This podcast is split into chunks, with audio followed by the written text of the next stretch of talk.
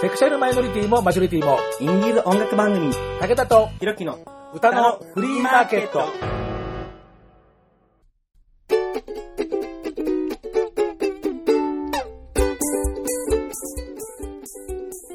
皆さん、こんにちは。ご機嫌いかがですか？煩悩ファースト武田聡です。ひろきは今日はお休みをいただきます。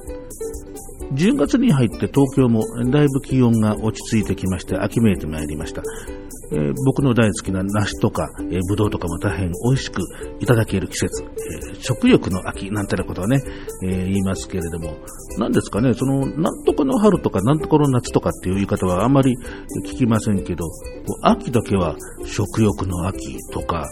読書の秋とか、え芸術の秋とかと、まあ、これでもか、これでもかというような感じで、秋になったら、あれこれやれと、えー脅迫されているような気も、しないでもありませんけれどもね、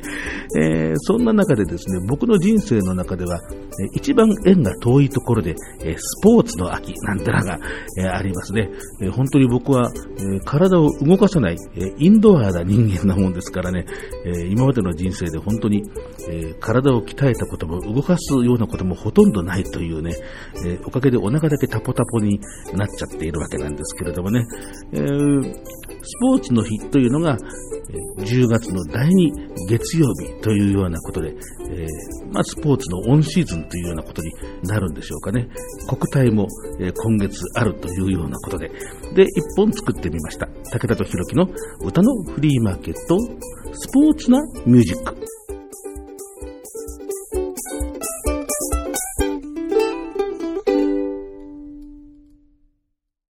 今日のスペシャル。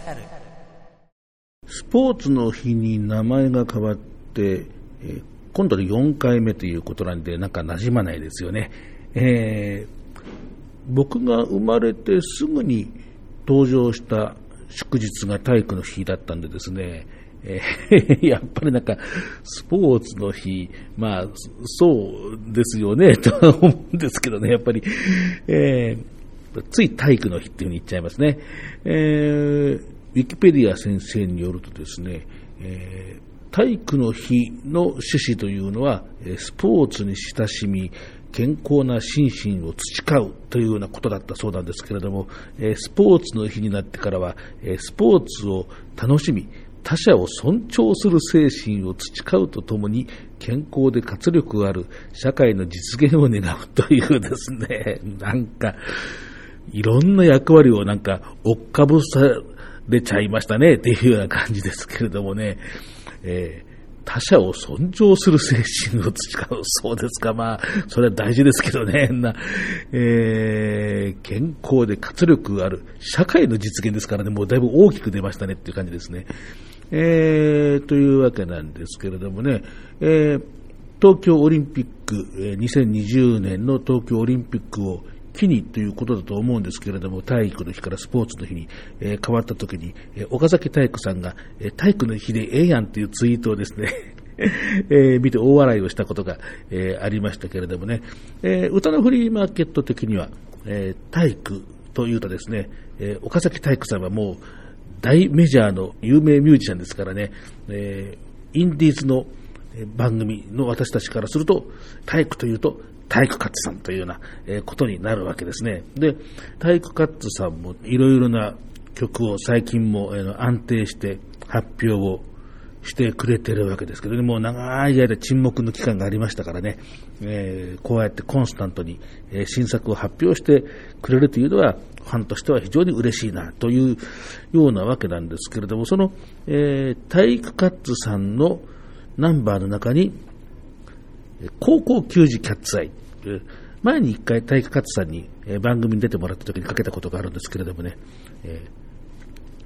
ミュージシャンが体育カッツで、楽曲が高校球児キャッツアイ。もう、えスポーツのダブル役満というような感じなんですがね、えこれをおかけしようというふうに思います。えーまあ何しろね、よくわかんない曲なんだよね。よくわかんない曲って、いや、ディスってるわけじゃなくてね、これも、その、カッツさんに出てもらった時に、まあそういう話題でね、えーなんかよくわからない、えー一曲だな、というようなで、作った本人も、当時何を考えてこれ作ったんでしょうね、なんていうですね、え非常に、え謎が謎を呼ぶ一曲というような、えわけなんですけれども、えではそれをね、え番組の最初に聞いていただこうと思います。え体育カッツ、え高校球児キャッツアイ。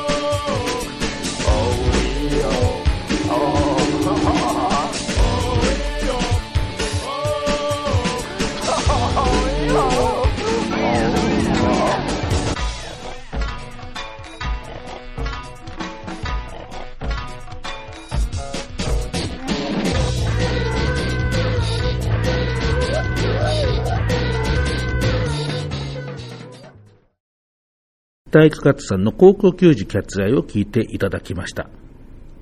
なぜ高校球児とキャッツアイが結びついてるのか、体育活さんの頭の中で結びついてるのかは、えー、まあ何しろね、ご本人も、いや、なんで当時、ああいうの作ったんでしょうねっていうふうに言ってるくらいですから、もう誰にも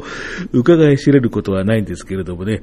ミュージックコンクレートっていうのとはまあ違うと思うんですけれども、あの、ミュージックコンクレートっていうのは世の中のいろいろな、えー、まあ街の雑踏の音とか、動物の鳴き声とか、えー、まあそういうものをどんどんその楽曲の中にまあぶち込んでいくっていう、まあそういう手法ですから、まあそれとはまあ違うんですけれども、そこに通ずるようななんか、こう、カオス感があるというかね、まあそこはやっぱり、高校球児とキャッツアイが結びついたミラクルっていうようなとこなんですかね。今聞いても十分にエキサイティングな一曲だな、なんていうふうに思うわけですけれどもね。楽曲の情報は、えー、概要欄って最近ね、言いますよね、えー、この番組の概要欄っていうのは番組ブログになるんですけれども、えー、最近は時代の、え数勢に合わせて、Spotify とか、それから Apple Music なんかでもね、配信をするようにしましたんで、そちらの方にも、あるいは概要欄って言えばいいんですかね、えー、にもその楽曲情報っていうのを、えー、載せてありますので、まあ、そちらをまあご覧になっていただければというふうに思います。えー、では次のスポーツな曲なんですけれども、カッツさんと同じ00年代のゲイ・インディーズ・ムーブメントの立役者の一人である桃岡達郎さんにもありました。スキーへ行きたいというですね、えー、桃岡達郎さんは、えー、だいぶ松任谷由実さんにリスペクターというようなことなんで、えー、ああいうリゾートミュージックっていうんですかね、いっぱい発表を、え、されています。考えてみたら、そういう、なんつうんだろう、そのレジャーとか、リゾートとかっていうようなことをテーマにして歌うシンガーソングライターの人っていうのが、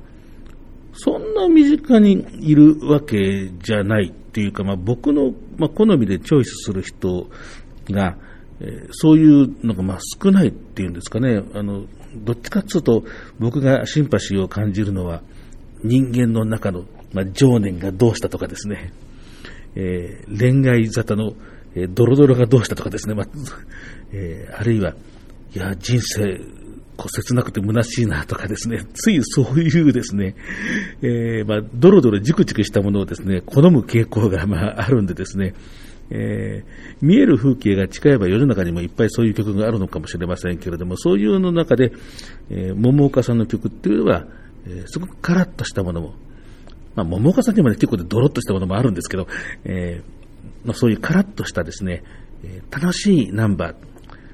まあ、僕もそう言いながら、ポップなものも大好きなんでですね、そういう、えー、まあ、ポップなところで、えー、聞くとなると、まあ、まず桃岡さんかな、なんていうふうに思う思うわけですけれどもね、えー、北海道出身の桃岡夏郎さん、北海道もさすがに10月だとまだスキー開きはしないんですかね。まあでも、今の時期だとそろそろスキーができるぞってんで、まあ、うずうずする。というような時期なのかもしれませんね。まあそうすると、ちょうどこの時期にかけるというのはオンタイムなのかもしれません。桃岡夏郎さんの、えー、この曲、これもまあ概要欄に書いておきますが、じゃあ曲を聴いてもらってインフォメーションは曲の後にしましょう。えー、桃岡夏郎、スキーへ行きたい。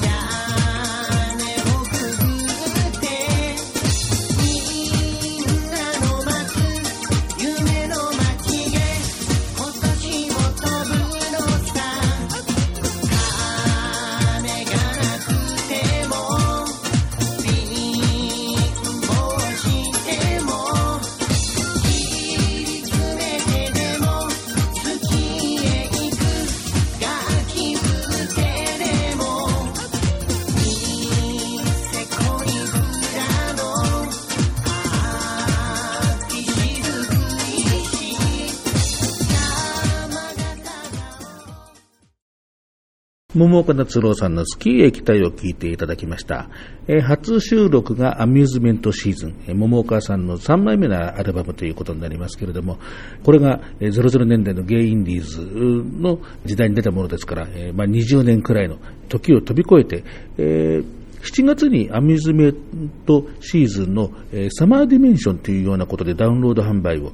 開始をしていて、この Amusement Season のアルバムの中から、え夏の歌を集めて、それから、えー未発表曲なんかもあれ混ざってるんですよね、その曲目のリストを見ると。えというようなことで、 Amusement Season Summer Dimension っていうことは、そろそろこれは、え冬歌の、え Winter Dimension をきっと出すつもりなんだろうなというふうにですね、私は勝手に思っておりますんでですね、えー期待をしております。えーというわけで、えー桃岡達郎さんのスキーへ期待を聞いていただきました。えー次の、まあ、スポーツというかですね、まあ、スポーツをする人に、えーまあ、まつわる曲というようなことで、2曲続けて、えー聞いてもらって、今日は番組をおしまいというようなことにしようと思うんですけれどもね、まず最近に聞いてもらうのが、竹井直樹さんの瞳を閉じてキスミー。これ、ソンイルさんのファーストアルバムからの、えーリメイクというようなことになるんですけれどもね、ソンイルバージョンと竹井直樹バージョンと、まあ、どっちをかけようかなと思った時にね、えー竹井直樹さんは、現役の、あ、現役ってなんだよね、えーえーまあ、とにかくね、あの、テニスプレーヤーなんですよ。それももうね、あの、ガチのテニスプレーヤー。動画なんかもね、見たことありますけれども、あ、ちゃんとやってる人は全然体の動きのキレが違うというですね、竹井直樹、直樹のステージングのキレの良さっていうのも、えーこういうところに起因するのかな、なんていうふうにも、えー思ったりするわけです。この曲は、ま歌詞を見ると、ま何部かははっきりとは書いてないんですけれども、ま、どっかの運動部、ま、グラウンドといって、で、エースというふうに言ってるんで、まあ、野球部か、それから、テニス部、でもテニス部で、テニスでグラウンドって言うかコートって言いますよね。どうなんだろう。まあ、そこがはっきりと書かれていないっていうところは逆にリスナーのいろんな想像を、えーかき立てるところなのかな、なんていうふうにも、えー思いますけれども、読んでいくと、これは登場人物、内気な僕と、それからその運動部のエースは、おそらくどちらも、え男なんだろうな、というふうには、まあ読めるよねというような、えところでですね、これもまあゲイミュージックの一つというふうに、え言ってもいいのかなというふうに、え僕はまあ思っています。えー作ったのは、もう作詞も作曲編曲も、え野々村健太さんということでですね、野々村健太さんもね、二次組ファイツ以降、いろいろな形で楽曲発表されているわけですけれどもね、まあ、あの広くゲイフィールド以外の外にももう大活躍というようなところなんですけれどもね、えーその野々村さんの割と初期の作品というようなことになります。それから続けて、同じようなシチュエーションでもう一曲、えー二次組ファイツの好き好き好きっす。これはもうはっきりともう歌い出しから、えーサッカーというふうに言ってますから、もう舞台は間違いなくサッカー部。えーサッカー部のキャプテンを好きになってしまった僕というですね、えーそういう曲なんですけれどもね、瞳を閉じてキスミーの方は、えーまあ、おそらくこの後うまくいくんだろうなという余韻を残して終わるんですけれども、好き好き好きっすの方は、えーバッサリと、えーハートブレイクというですね、えー僕の秘めた思いはキャプテンには伝わらずに終わってしまうというですね、えー元気な曲なんですけれども、歌ってる内容は切ない悲しい内容というようなことになっています。えーまあ、内輪話をするとね、だいぶ昔にこの番組で、あなたの秋はどんな秋っていうんで、その中のスポーツの秋ということで、この曲一回かけてるんでですね、えー同じことをもう一回やるというのはですね、えーちょっと反則かなというような気はしてはいるんですけれども、瞳を閉じてキスミーと、えーちょうど同じシチュエーションで、こう裏表の関係にあるな、なんていうようなこともあったんでですね、いやこれ続けてかけたら面白いな、なんていうふうなところでご紹介をしようかなというふうに思います。えでは2曲続けて聴いてください。今日最後の2曲です。竹井直樹、瞳を閉じてキスミ、二次組配置ス、好き好き好き。瞳を閉じて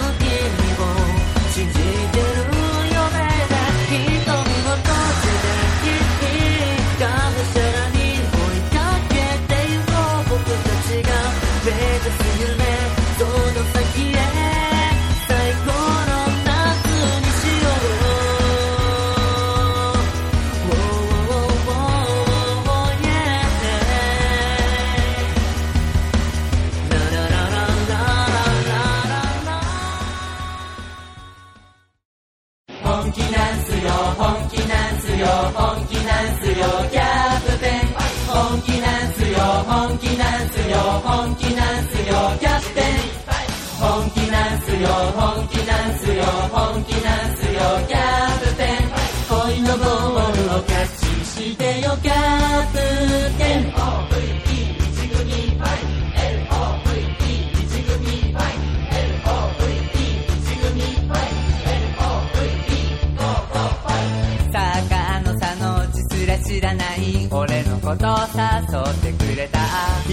年上部活の彼は女子たちの憧れの有名人いつか打ち明けたいな。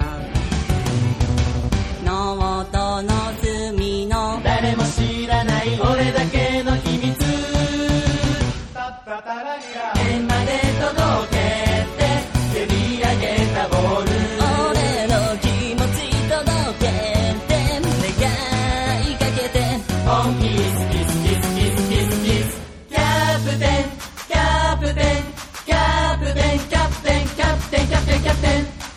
ラウンドから見つめる視線。ここは実は特等席。パスをするとき真面目な瞳真正面から見えたのに。実はマネージャーと付き合ってると打ち明けられた部活の帰り。涙止まれて自転車を飛ばして。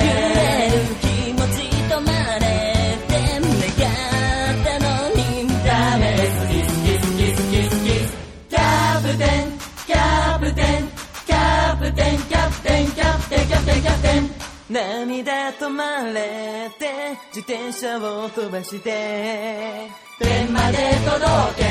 て蹴り上げたボール。俺の気持ち届けて願いかけて本気好き好き好き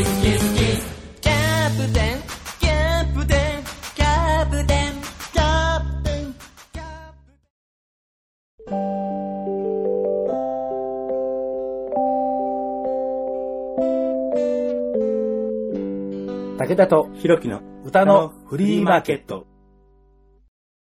竹井直樹さんの瞳を閉じてキスミ二次組ハイツの好き好き好きす2曲続けて聴いていただきました。というわけで今日は、えースポーツなミュージックということで、スポーツの秋、スポーツの日にちなんで4曲聴いていただきました。えー次回の配信、まあ、近々ね、再来週ぐらい、えーにはやりたいなというふうに思ってはいるんですけれども、ひろきと今、え収録のいつしようかという、スケジュール調整中でございます。